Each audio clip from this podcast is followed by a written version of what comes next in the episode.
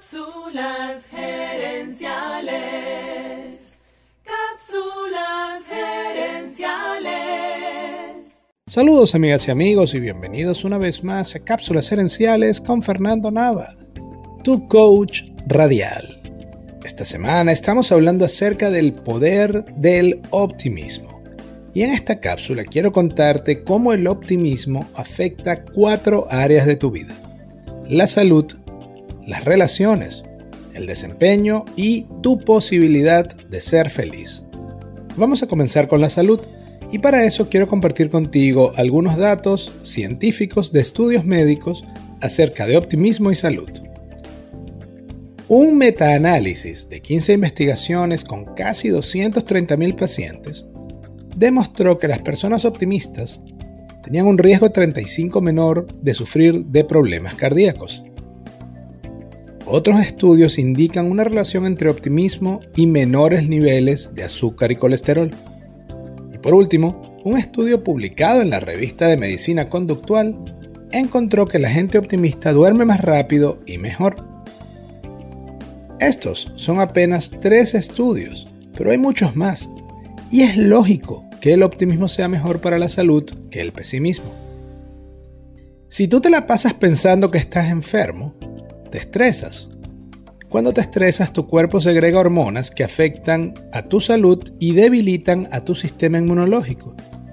Cuando tu sistema inmunológico se debilita, es más fácil que te contagies de una enfermedad. ¿Ves el proceso?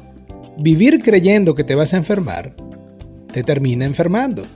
Es una profecía autocumplida. Veamos ahora cómo el optimismo afecta a tus relaciones. Las personas optimistas son más positivas.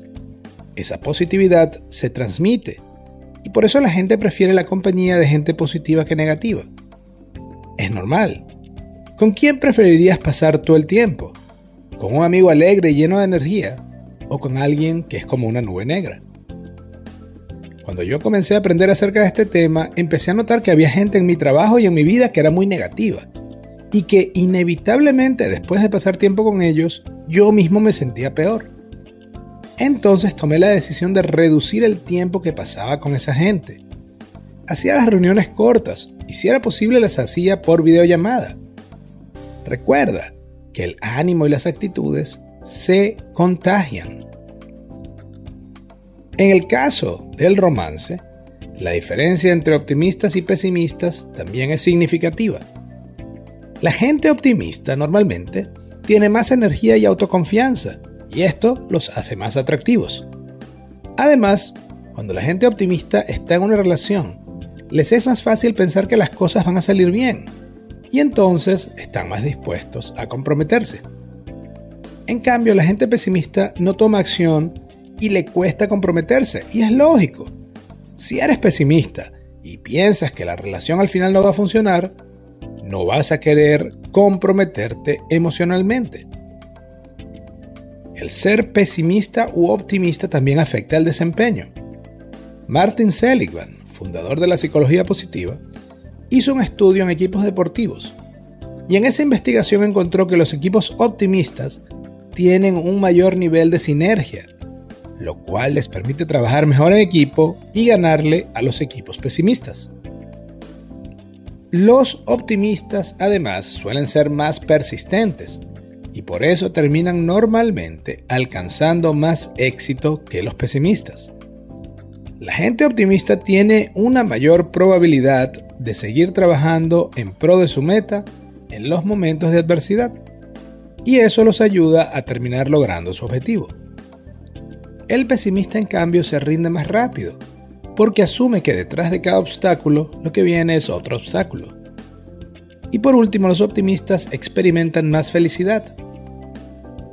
La neuróloga Tari Sharot explica que los optimistas imaginan el éxito con todo detalle y por eso lo esperan con ansias, lo cual hace más placentero el alcanzar la meta. Otro estudio realizado por Barbara Fredrickson confirmó que los optimistas son más propensos a tomar el primer paso, sin importar lo empinada que se vea la cuesta. Pero además es lógico que los optimistas experimenten más felicidad. Después de todo tienen mejor salud mejores relaciones y mejor desempeño. Quiero cerrar esta cápsula con una frase de Winston Churchill. El pesimista ve las dificultades en cada oportunidad y el optimista ve las oportunidades en cada dificultad. Cada dificultad. Amigas y amigos, gracias por tu atención. Si te gustó el programa, dale al botón de suscribir y déjanos un comentario y un review. Ahora Cápsulas Herenciales ofrece servicios de coaching y asesoría para ayudarte a ti o a tu empresa a alcanzar el siguiente nivel. Escríbenos a cápsulasherenciales.gmail.com y comencemos a trabajar juntos por tu éxito.